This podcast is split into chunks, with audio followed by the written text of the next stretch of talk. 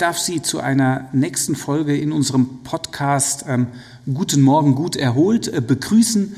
Mein Name ist Clemens Heiser, ich bin Schlafmediziner schon seit vielen Jahren und ich freue mich hier wirklich einen renommierten Schlafexperten heute wieder mit begrüßen zu dürfen. In der Folge 1 hatten wir schon mit ihm zu tun. Heute hat er es wieder geschafft, mit dabei zu sein. Ähm, Pete Young ähm, aus Bad Feinbach. Er ist schon wirklich seit vielen, vielen Jahren einer der führenden Schlafmediziner ähm, europaweit, international. Lieber Pete, ich freue mich, dass du heute wieder bei uns bist. Und wir werden jetzt so ein bisschen heute in der Folge die Fragestellung beleuchtet, obstruktive Schlafapnoe. Ich bin therapiert, ich bin immer noch müde. Was für Hintergründe gibt es? Ähm, was können Ursachen dafür sein? Und gibt es ähm, Therapiemöglichkeiten?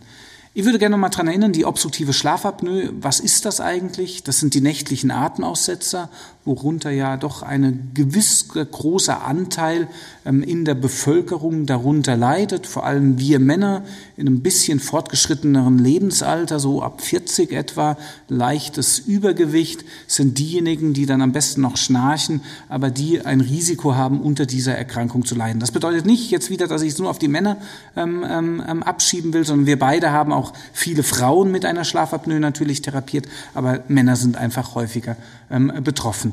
Und die Standardtherapie, die ja hier zum Einsatz kommt, ist diese CPAP-Therapie oder Maskentherapie, wie man so, ähm, ähm, wie man dann auch im Volksmund sagt. Also da setze ich eine Maske auf die Nase, es wird ein positiver Druck aufgebaut und der Atemweg wird einfach offen gehalten.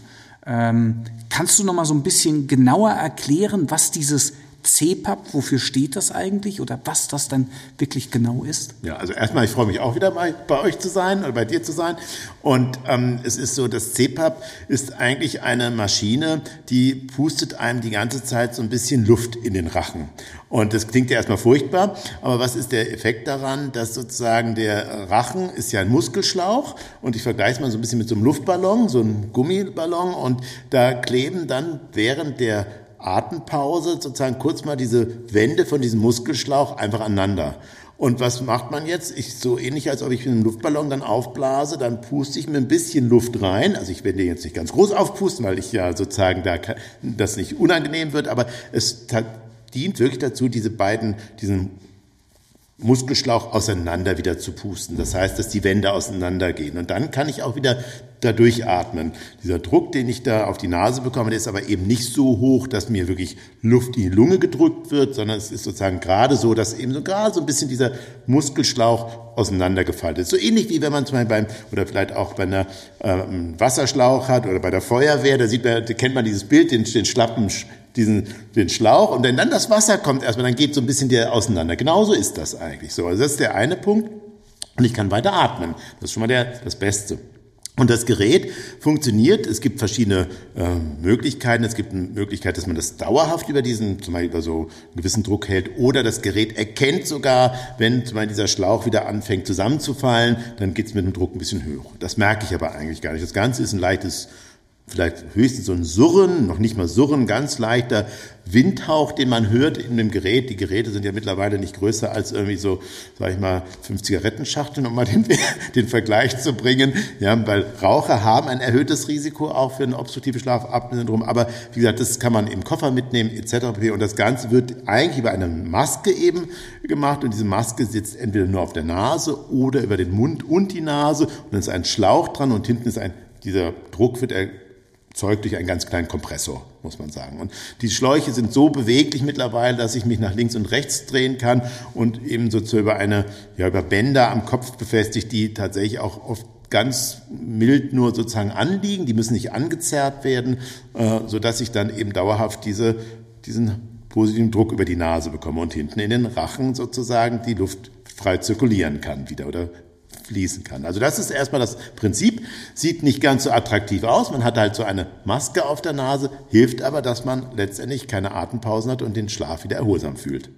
Genau, und äh, da würde ich gerne auf unsere letzte Folge verweisen, wo wir noch ge drüber gesprochen haben, auch welche anderen Therapiemöglichkeiten es ja noch diesbezüglich gibt. Das ist ja nicht nur die CPAP-Therapie, aber sie ist einfach die Standardtherapie, ähm, mit der am häufigsten unsere Patienten ähm, therapiert werden.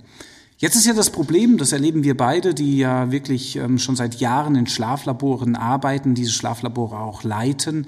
Ähm, viele dieser Patienten profitieren deutlich von dieser Therapie, kommen damit erstaunlicherweise wirklich sehr gut zurecht, schlafen gut, fühlen sich erholter. Aber es gibt ja immer noch einen gewissen Anteil an Patienten, da haben wir die Atemaussetzer therapiert, also die sind weg, sollte eigentlich alles gut sein, aber sie sind immer noch müde, schläfrig. Also ihnen fehlt es trotz adäquater Schlafhygiene, will ich jetzt mal sagen, also genügend Schlaf, immer noch an der gewissen Fitness für den Tag. Was kann denn das für Ursachen haben? An was muss ich denn da denken? Also wir als Schlafmediziner sprechen ja immer von Schläfrigkeit. Also das heißt, ähm, das wichtigste Symptom, was der Patient subjektiv bei der Schlafapnoe merkt am nächsten Morgen, ist ja die Schläfrigkeit. Er fühlt sich einmal nicht ausgeschlafen, schläft immer wieder ein, hat Schwierigkeiten, sich wach zu halten. Und ähm, das hoffen wir durch die CPAP-Therapie mit zu behandeln. Das ist einer der wichtigen, sag ich mal, Parameter, Erfolgsaspekte, äh, wo wir sagen können, oh ja, die Therapie wirkt wirklich, weil wenn der Patient sagt, oder der Mensch sagt, ich bin am nächsten Morgen, boah, ich fühle mich wie neu geboren, ich fühle mich ausgeschlafen. Und wir wissen, dass ungefähr 70 Prozent der Menschen, die eine CPAP-Therapie bekommen, äh, tatsächlich auch wacher werden, aber so um die 30 Prozent bleibt eben schläfrig. Und jetzt die Frage, warum das so ist, wieder schwierige Frage, wie in der ersten Folge. Echt schwierig. Wir wissen es nicht genau. Was, es, es, es sind wahrscheinlich biologische Prozesse im Gehirn, ja, die irgendwie nicht dazu führen, dass, obwohl ich jetzt sozusagen der Schlaf eigentlich wieder so funktioniert, wie er sein sollte, die ausreichende Wachheit am Tage erreiche. Genau erklären kann man es nicht. Wir wissen auch, dass ähm, auch eine nochmalige Optimierung der Therapie bei diesen Patienten nicht hilft. Ja, die bleiben schläfrig. Und das ist dann eben unter Umständen so quälend wie vor der Therapie. Und dann fragt man sich ja, wieso behandeln wir weiter? Wir behandeln auch weiter mit der CPAP-Therapie, weil wir eben die Menschen vor Herz-Kreislauf-Erkrankungen schützen wollen. Aber wir brauchen oft dann etwas anderes, was zusätzlich hilft, die Patienten wach zu halten. Mhm. Ähm, und äh Liegt es dann wirklich immer an der Schlafapnoe, warum diese Patienten eventuell noch müde sind? Oder muss ich da auch noch vielleicht an andere Erkrankungen denken oder so? Ja, also jetzt kommen wir sozusagen in, in, den Bereich, der für mich in der Neurologie natürlich auch wichtig bin. Ich bin Schlafmediziner und Neurologe. Genau, also es gibt zwei Möglichkeiten. Es gibt die Möglichkeit erstmal, dass eine vielleicht nicht erkannte Schlaferkrankung zusätzlich besteht. Das wären zum Beispiel seltene Erkrankungen, wir nennen die Hypersomnie, Narkolepsie, man kann die als subsumieren unter dem Begriff Schlafsuchterkrankung. Ja, also das heißt, wo ich tatsächlich eine ganz eigenständige Erkrankung habe, wo die Schläfrigkeit das Hauptsymptom ist. Wir machen hier zum Beispiel in der Rehabilitation für so eine Patientengruppe ein extra Reha, Narkolepsie heißt die äh, Erkrankung, wo die Menschen einfach einschlafen. Ja, hat noch ein paar andere Symptome. Die können zusätzlich auch eine Apnoe haben, aber würden dann bei einer ausreichenden Behandlung der Apnoe trotzdem nicht wach werden. Das heißt, in dem Fall muss ich das einmal checken, bei einem vielleicht nochmal im Schlaflabor oder einem Schlaflabor, was sich auf diese Erkrankung spezialisiert hat. Das ist die eine Gruppe. Die andere Gruppe sind tatsächlich Menschen, die nicht diese speziellen Erkrankungen haben und trotzdem nicht wach werden. Und diese Gruppe hat sozusagen, die nennt man dann verbleibende Tagesschläfrigkeit bei obstruktivem Schlafapnoe-Syndrom, trotz ausreichender Behandlung mit CPAP zum Beispiel oder den Therapieverfahren, die ihr ja in der äh, Folge zuvor vorgestellt habt. Aber die gibt es. Die bleiben eben einfach schläfrig, ohne dass sie eine zusätzliche andere Schlaferkrankung haben. Ja, und dann gibt es natürlich noch so klassische internistische Erkrankungen, die hier unten im Süden, glaube ich, ähm, ausgeprägter sind als im Norden. Das heißt Schilddrüsenerkrankungen zum Beispiel. Genau. Also diese Geschichten, ja. da muss man natürlich auch immer also noch dran denken. Natürlich, wir gehen ja oft so davon aus, dass eben Menschen, die jetzt ins Schlaflabor kommen, äh, oft schon davor internistisch untersucht worden sind. Aber das stimmt. Die internistischen Erkrankungen, das sind die wichtigsten, die Schilddrüsenerkrankungen, die Schilddrüsenunterfunktion, irgendwelche anderen endokrinen, also Stoffwechselerkrankungen können das machen. Es gibt auch andere neurologische Erkrankungen, außer der Erkrankung, die ich gerade, dieser Schlafsuchterkrankung, Oft haben die aber eben doch zusätzliche Symptome. Da ist oft nicht nur die Schläfrigkeit. Dran zu denken macht schon Sinn und mal zu prüfen, ob möglicherweise im Vorfeld das schon mal nachgeschaut worden ist, gerade wenn die Schläfrigkeit besonders im Vordergrund äh, stand. Was hat der Hausarzt vielleicht schon für Untersuchungen gemacht, gerade was Schilddrüsenhormone, Cortison und solche Dinge anbelangt. Okay, aber wir wollen ja so ein bisschen über die obstruktive Schlafapnoe, die Therapie und die Persistenz der Schläfrigkeit ähm, weiterreden. Ähm, Man fasst das unter dem Begriff residuale exzessive Tagesschläfrigkeit zusammen. Das wäre so ein bisschen der, der Fachbegriff, ähm, was das Ganze betrifft. Ähm, wie viele der Menschen, die eine solche Schlafapnoe haben und therapiert sind, leiden denn in etwa darunter? Ja, also vielleicht nochmal diese ähm, residuelle Tagesschläfrigkeit ähm, wäre für den Mensch, der eine CPAP-Therapie äh, bekommt, vielleicht einfach sozusagen die Aussage, hilft nicht. Also CPAP hilft nicht, weil das Hauptsymptom, was er hat, die Tagesschläfrigkeit, geht nicht weg. Die Datenlage dazu, wie viele Menschen wirklich noch relevant tagesschläfrig bleiben ohne dass eine internistische Erkrankung besteht, ohne dass eine neurologische Erkrankung ist, ist nicht ganz klar. Aber es sind so, naja, sagen wir mal, mindestens wahrscheinlich 30 Prozent. Das kann man ungefähr sagen. Aber die großen Untersuchungen, die dazu da sind, die haben das früher gar nicht so ganz gut untersucht. Da hat man sich auch oft über diese äh, mehr drum gekümmert, wie ist der, äh, der Effekt von CPAP-Therapie auf das Risiko, einen Schlaganfall noch zu bekommen oder einen Herzinfarkt oder einen hohen Blutdruck. Also man weiß nicht ganz genau. Es sind aber im klinischen, das heißt im täglichen, ähm, eines Schlafmediziners relevant viele Patienten, sage ich mal. Also ich sage immer so, vielleicht ein Viertel wird nicht wirklich ausreichend wach. Das Schöne ist ja so ein bisschen, dass man diesen Patienten mittlerweile helfen kann, also die weiterhin diese massive Schläfrigkeit haben. Vor ein paar Jahren standen wir noch dem, äh, vor dem Problem, ähm, dass dies vielleicht nicht ganz so einfach möglich ist, aber mittlerweile gibt es einmal die Möglichkeit, konservativ ja so ein bisschen was zu tun, zu optimieren, alles unter dem Begriff Schlafhygiene und auf der anderen Seite gibt es, glaube ich, auch mittlerweile medikamentös Möglichkeiten. Vielleicht kannst du zu beiden Aspekten so ein bisschen was sagen, wie du jetzt mit so jemandem umgehen würdest, was du ihm empfehlen würdest, dann wirklich zu tun, der weiterhin so schläfrig ist. Also für Menschen, die eine obstruktive Schlafapnoe haben und eine CPAP-Therapie haben, die dann ganz enttäuscht sind, zu uns in, in die Sprechstunde kommen und sagen, Herr Doktor, alles wunderschön und gut und Sie haben Ihre Kurven, das sieht alles super aus, aber ich schlafe immer noch ständig ein, ähm, ist natürlich eine der Empfehlungen nochmal zu prüfen, ist die Schlafhygiene in Ordnung.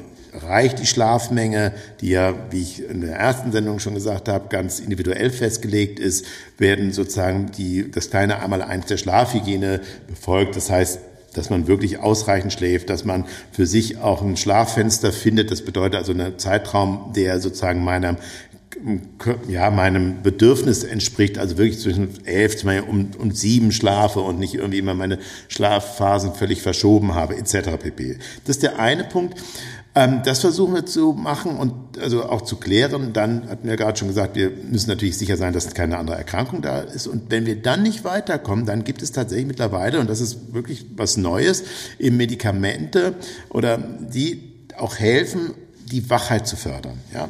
Ähm, und da gibt es, die nennen wir Stimulantien, das bedeutet Wachmacher. Ja?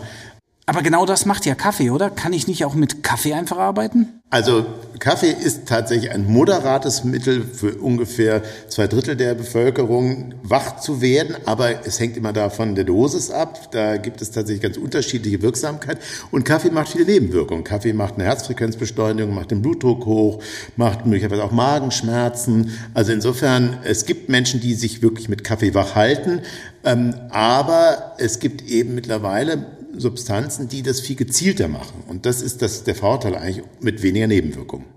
Genau, es gibt ja im Gehirn so einen Transmitter irgendwie, der dann gehemmt wird, wieder aufgenommen zu werden in die Zelle. Noradrenalin ist das, glaube ich.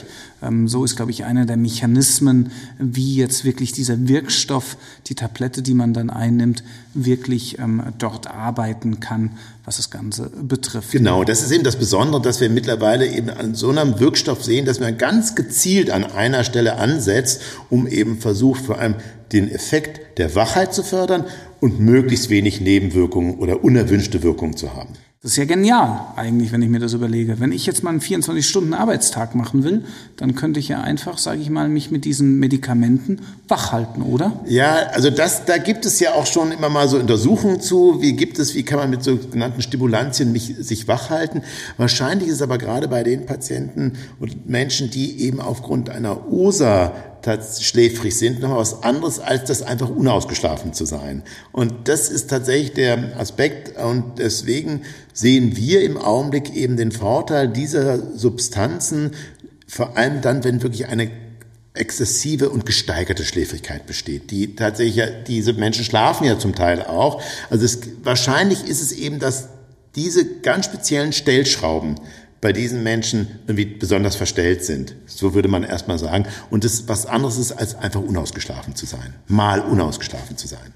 Okay, ähm, das heißt, ähm, gibt es dann gewisses Suchtpotenzial oder so, dass ich dann irgendwie süchtig und ohne diese Tablette nicht mehr kann? Nein, also bislang weiß man, dass sie kein Suchtpotenzial haben, diese Substanzen. Was aber ist, wenn ich sie einfach nur mal nehme, weil ich jetzt ein bisschen wacher sein kann, dann haben oft Menschen gar nicht das Gefühl, wacher zu sein, sondern innerlich aufgedreht zu sein, was eher unangenehm ist. Sondern wir wollen gerade diesen ganz spezifischen Mechanismus sozusagen, dass jemand wirklich schläfrig ist. Und deswegen betonen wir das immer so, ähm, Müdigkeit und Schläfrigkeit sind Unterschiede. Als Mediziner ist wirklich Schläfrigkeit, also ich kann jederzeit einschlafen. Müdigkeit ist fertig, lätschig, in verschiedenen Sprachen gibt es ganz unterschiedliche, ähm, ganz unterschiedliche Begriffe dafür, neben der Spur, äh, erschöpft. Ja, aber wir wollen eigentlich in der Schlafmedizin ja Menschen wacher machen.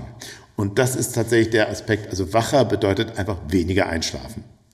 Ja, Vielen, vielen Dank. Ähm, das war jetzt wirklich sehr schön auch nochmal am Ende zusammengefasst. Also ja, wir haben eine Möglichkeit, eine medikamentöse Möglichkeit mittlerweile Patienten, die unter so einer Schläfrigkeit weiterhin leiden, doch eine beachtliche Anzahl an Betroffenen, die es in Deutschland gibt, sicherlich Hunderttausende, wenn man das auch mal in Zahlen, ähm, sage ich mal, ähm, summieren will, ähm, die darunter leiden, denen wir helfen können mittlerweile, wo wir etwas haben, um Hilfestellungen zu geben, dass man wirklich endlich diese Schläfrigkeit, die auch tierisch nervig und im Alltag einfach lebensqualitätseinschränkend sein kann, ähm, Herr zu werden.